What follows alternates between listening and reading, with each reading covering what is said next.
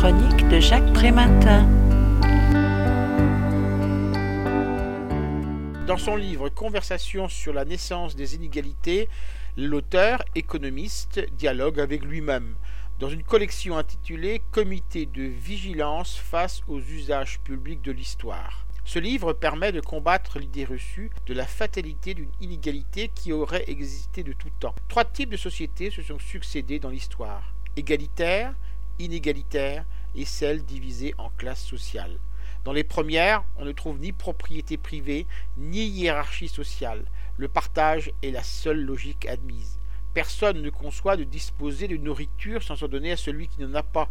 Le produit de la chasse étant souvent destiné aux autres, chaque chasseur étant nourri par ce qu'il reçoit d'eux. Les chefs ne tirent alors leur autorité non de la soumission ou de la contrainte, mais de leur sagesse et de leur générosité, sans qu'aucun privilège ne soit attaché à leur fonction de pacification. Ce ne sont pas seulement les inégalités de richesse qui sont alors ignorées, mais la richesse elle-même. Ce n'était pas pour autant des sociétés idéales, n'étant à l'abri ni de la violence endémique, ni de l'oppression d'un sexe par l'autre le passage à l'agriculture et à l'élevage, pratiques économiques favorisant à la fois la sédentarité et le stockage, permirent les premières accumulations de biens. Pourtant, si la répartition inégalitaire devint alors possible, ce ne fut pas pendant longtemps au détriment de la communauté, les stocks continuant à servir aussi aux plus démunis. La société de classe émergea dès lors où une minorité réussit à se libérer des tâches productives et où le reste de la société ne put accéder aux moyens de production qu'en abandonnant une partie de son produit à ceux qui les possédaient.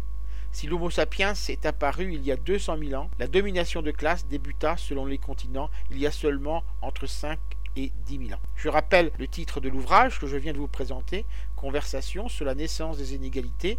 L'auteur en est Christophe Darmangeat.